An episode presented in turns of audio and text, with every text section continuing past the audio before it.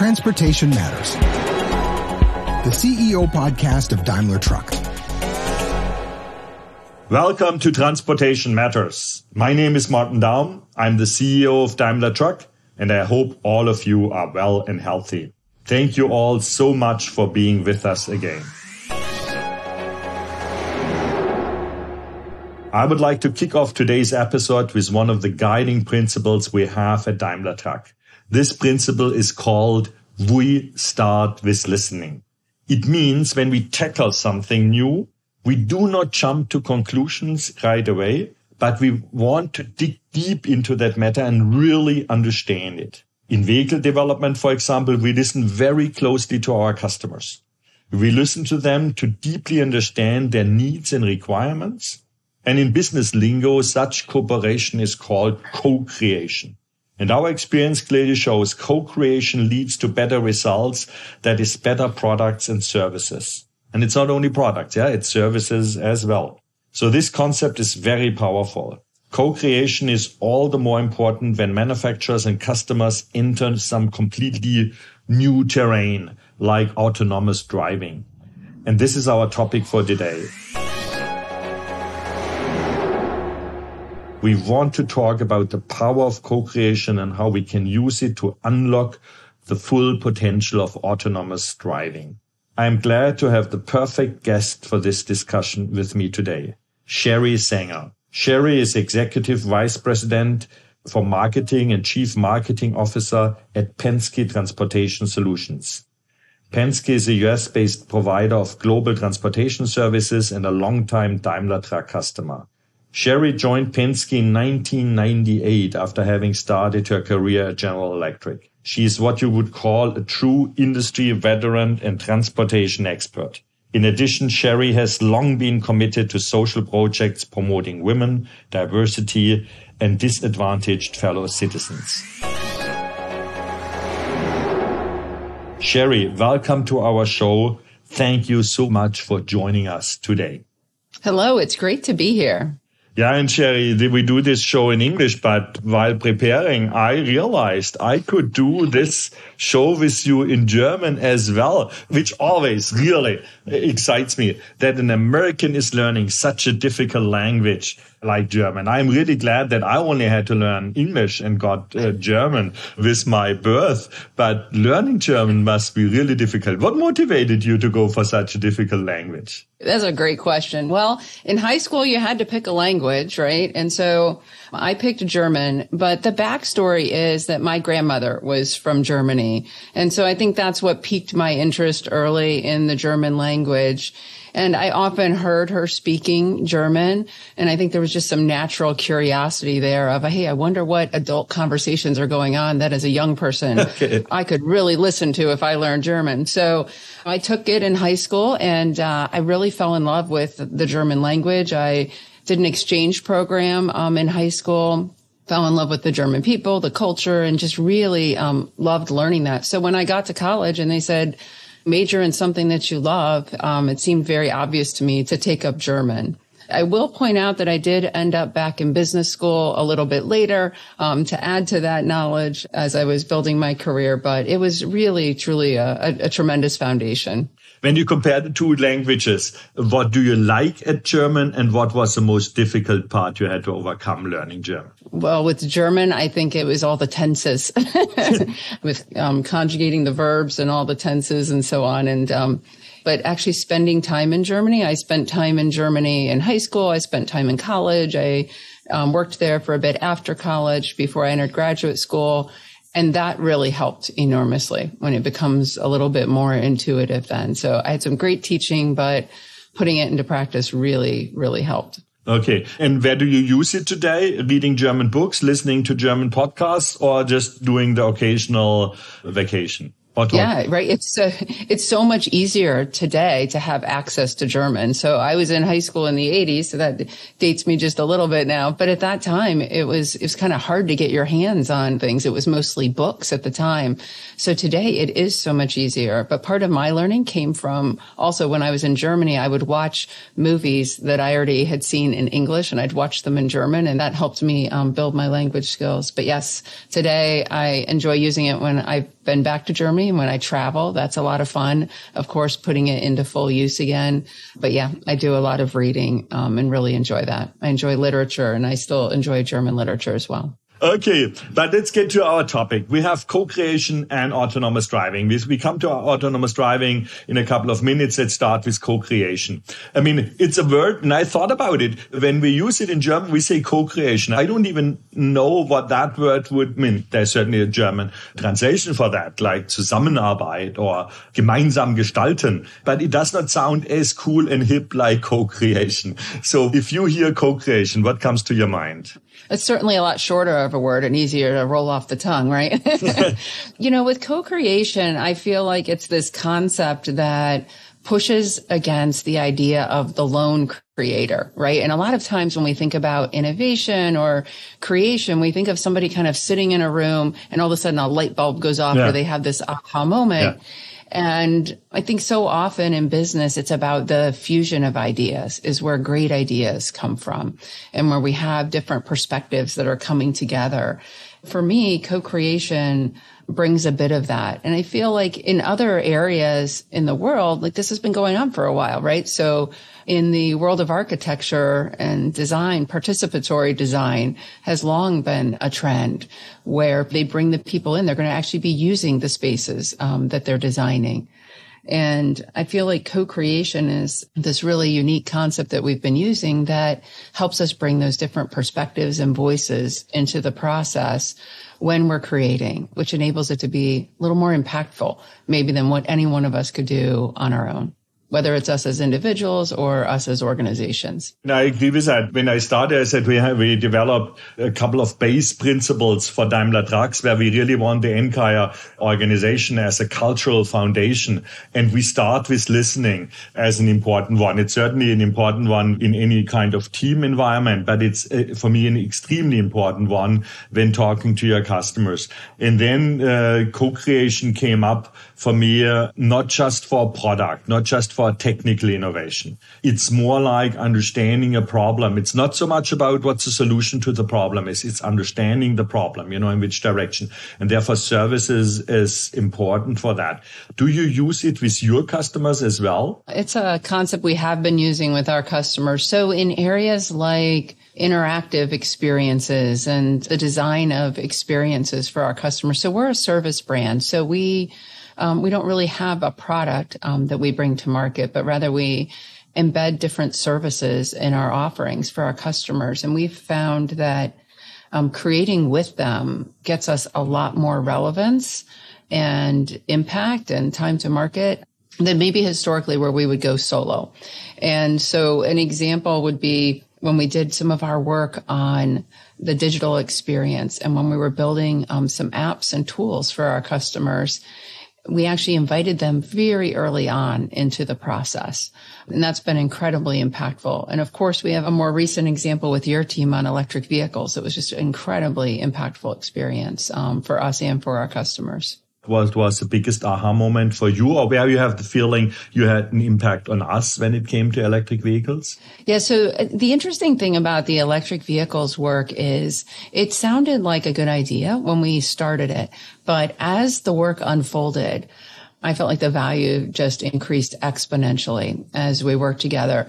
And I recall um, a visit to Portland when we were visiting with the team and the electric vehicles that we had been running in Southern California. So these were the pre-production vehicles uh, that your team provided us with, and we were running them in real world conditions with real freight in Southern California.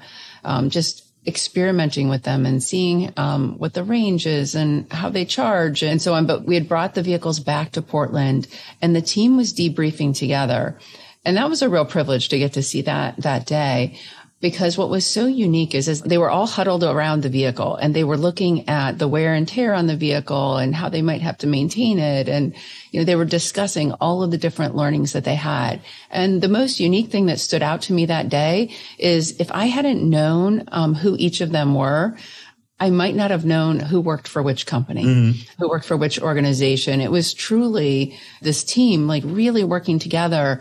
And what really struck me in that moment is it was, about progress together. It was about taking ideas forward and learning together.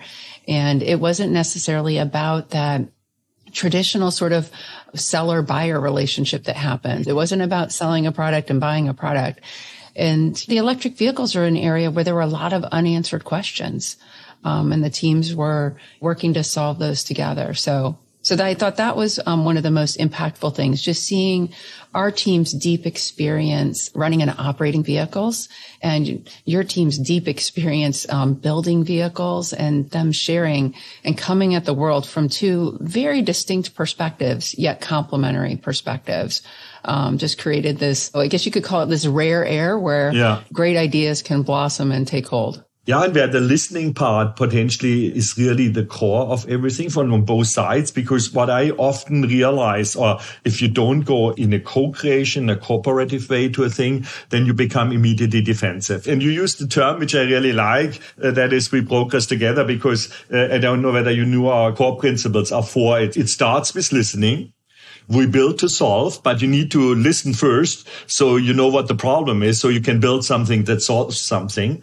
And then we lead with a long view. Yeah, we want long-term relationships. We don't want the fast sale and the relationship between Daimler Trucks and Penske. I think is legendary. We have a 25 year long history as companies working together. And then the last one, I think that's for me the most important is we progress together. We are only successful if our customers are successful. Mm-hmm. Yeah. And, and we learn on the other side. I remember out of the discussions with your company, I like the principle of ease of doing business. Yeah, I think that is uh, a guiding principle how you deal with your customer. I remember talking to your management and they say they question themselves every day. Would we like to work with Penske leasing or Penske transportation? And if the answer mm-hmm. is no, we would be uh, upset about how difficult it is. And I thought, oops, that is something we can learn from. We have to start similar. Okay. So co-creation to create better products, especially in a transforming world. And now we come to the real big transformation issue where I would say we we both only have dreams about. This is autonomous trucking.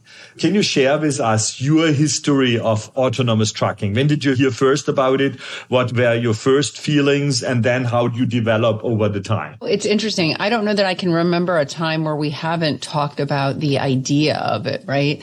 Um, so I've been in this industry for 24 years now.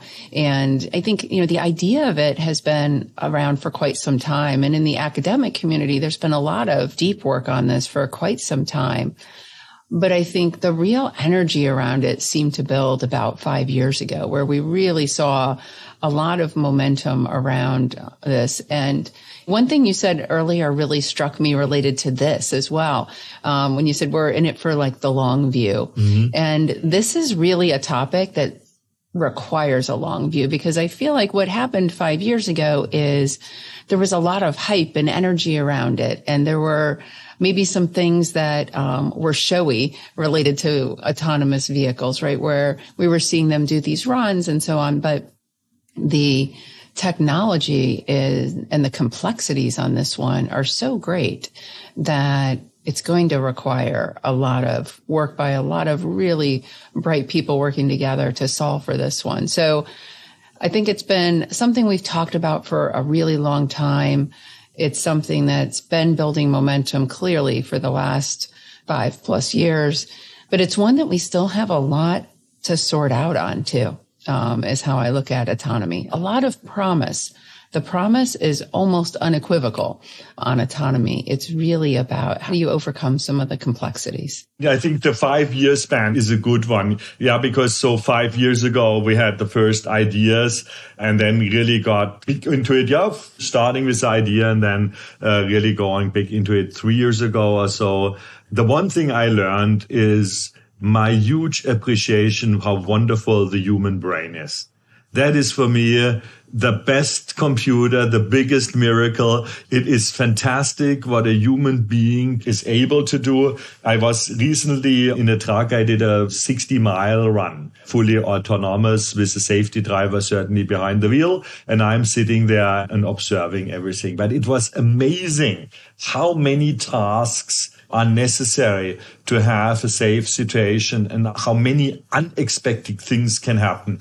We had suddenly a poor guy in the middle of a highway searching for empty bottles and cans with a big ah. sack over his shoulder. And we were coming with 80,000 pounds and 80 miles per hour.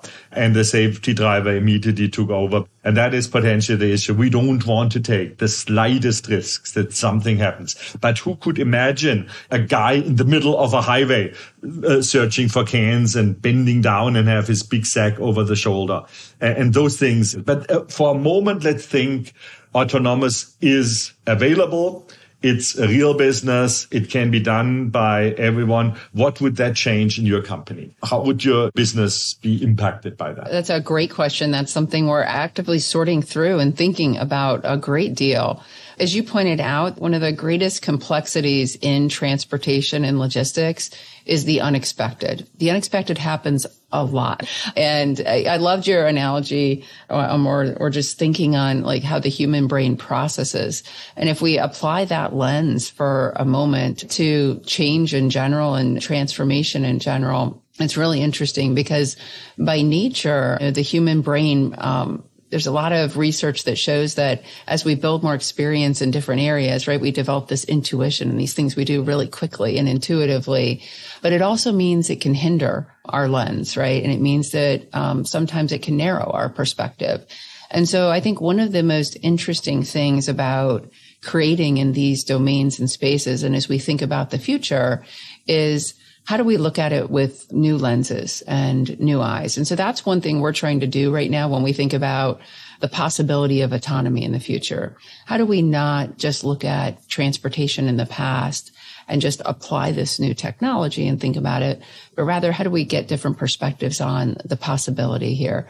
So in terms of the impact to the business, we would love for it to solve the driver shortage, right? Um, this is a long-standing problem. It's been, as you know, a challenge in our industry for well before the time that I was even in the industry, but it's much more acute today right? The demands on uh, the transportation network in general are extreme in terms of just the additional need for goods and products to get shipped right now. Um, and so that's the one that gets thrown around the most, I think. That's not the one that we feel like would change um, in the near term.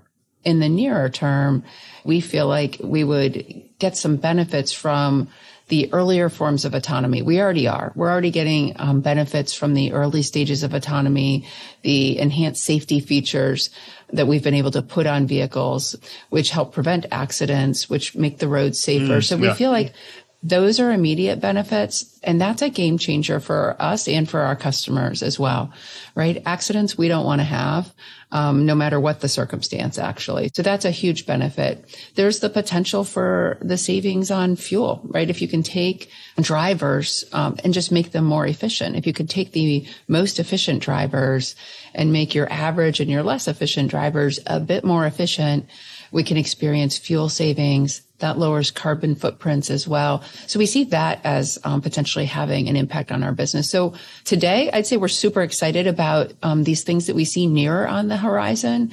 You know, some of these earlier forms of assisted driving that help those drivers become more impactful. We're also looking to how does this change the role of a driver today? Right? So in our industry, drivers um, don't just drive the truck to a distribution center and then drive off again. They're actually not just driving. And depending on the industry that we're serving, the drivers perform a variety of other tasks. And so what happens to those tasks? So those are things we're actively thinking about as we further automate things inside the vehicle. How does that free up some of the driver's time? But also, how do we handle some of these other tasks? Say they do move out of the vehicle someday. How do we handle some of those other tasks? So in a retail store environment, they are the face to the customer for a brand. In a retail store, they provide a very important role. They're sometimes helping to stock the shelves. They're sometimes talking to the local management in a store about issues that they have or restocking that they need. And so they're handling a variety of data for our customers and essentially creating a link to the customer. And so we're actively thinking about how does that change and how do you capture that kind of data in different ways? And how do we support drivers in those roles? So I'd say today it's a lot about um, supporting drivers versus replacing drivers is how we think about it. Yeah, and I would say in our concept for autonomous, I would say would support that attitude because we would take out only the long distance part. We decided clearly to go for what we call a hub to hub concept. That means the local run, which would be up to half a day of driving yeah, the picking up the freight and the delivering the freight, the face to the customer will still be a human being out of various reasons. One is what you said, that the driver is doing much more than just driving. Yeah. He interacts with customers on both ends of the freight. But on the other side, out of technical reasons, we strictly focus on on highway because city traffic is a complete different animal mm-hmm. of programming. If it would be only highway, I would say we would be pretty fast ready. It's a then the one mile, two miles to go to highways where we still have to deal with a lot of problems and solve a lot of problems. And I would say that taking the driver out on the long distance might make the life of a driver easier because it's really not fun to stay away from your families for a week or 10 days and live in a 10 square foot space, which is not the nicest one how to spend a substantial time of your life. So it, it, might have a benefit for your drivers as well to be back home every evening and still having the fun of driving a truck and delivering freight. Yeah, there's been um, a lot of momentum in the last couple of years of actually designing lanes around some of those um, considerations now and not having drivers drive uh, quite as far as they used to, yeah. right? And giving them the opportunity to be back home at night. That's, uh, you're absolutely right. Um, quality of life for that talent is hugely important. And then I think what stuck with me, what you just said is that uh, autonomous might have side benefits to the normal, even these days, driving. And therefore, we have that uh, autonomous advisory council where you are part of as well. I have one great example. The autonomous truck, when going uphill in the US, you have to put on your warning lights when you drop below a certain speed and you have to take them off once you are faster than that speed. And while driving, and I drive uh, from time to time trucks, this is potentially the mistake I do most often because you think of everything while driving, but not, oh my gosh, now I'm below 35 miles per hour. And this is uh, the speed in this, in this particular state where I have to put the warning lights on. I was in the autonomous truck. That was perfect. You know, the moment you are at 34.9, warning light on. The moment you are back at 35.1, warning lights off. Don't, no thinking. And we thought, uh, this is an easy feature to assist the driver. Yeah. We don't need an autonomous truck. We can put that in every single truck and it will be rolled out at Freightliner in one of our next uh, upgrades of our Cascadias. And when we can kind of take a step back sometimes and just pause and say, Hey, how can we make that better today?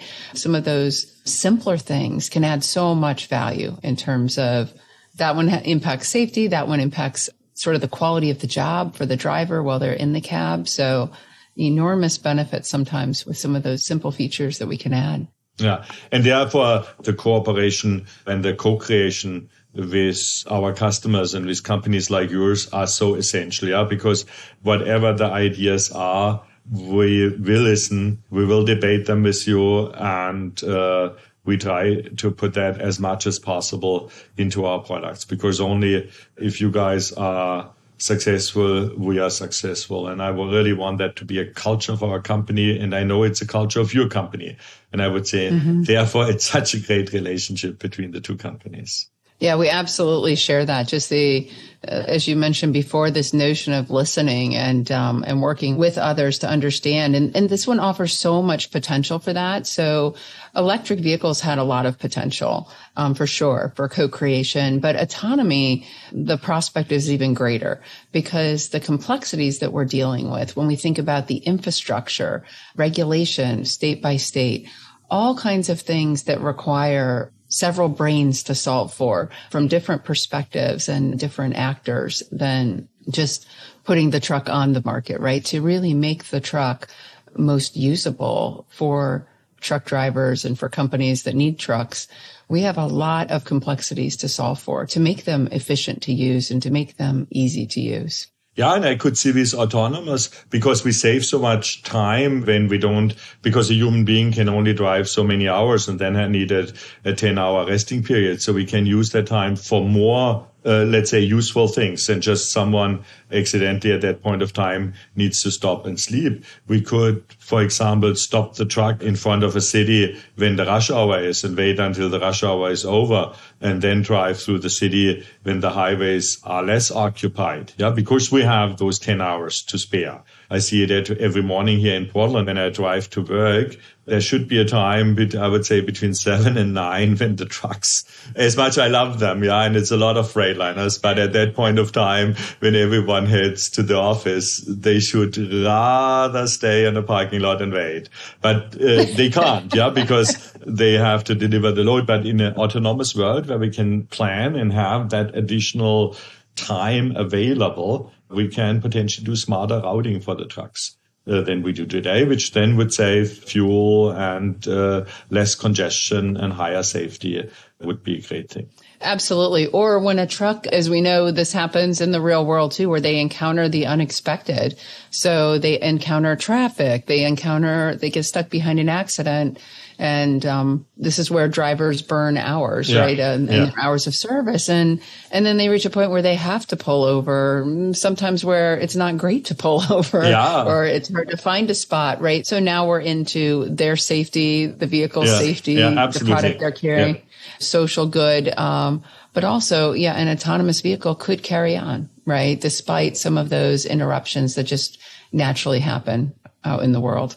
Yeah, really great. Looking forward to your insight in the council. Looking forward to a lot of discussions with Penske Transportation about the truck of the future. Looking forward to an exciting future of the trucking industry. And thanks so much for our conversation and all the insights you gave us. Absolutely. Well, we appreciate the the partnership for sure. It's uh I think, as you know, our, one of our key philosophies is to just try and be at the forefront of the learning. And you all have been great partners in doing that for sure. And just helping to do that together and uh, to help create a, a stronger future for transportation and logistics to happen in the future. And so we truly appreciate the partnership and the collaboration as well and, and look forward to continuing to be a part of the council. Yeah, thank you so much for your kind words. And with that, I would also like to thank everyone out there for listening. That is it for today. Please join us again for our next episode of Transportation Matters because transportation truly matters for all of us. Until then, take care and stay healthy.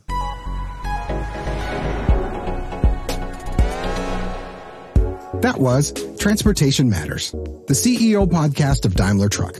If you enjoyed what you've heard, share this episode and subscribe to Transportation Matters on your preferred podcast platform. You can do this by tapping the follow or subscribe button right next to the podcast title.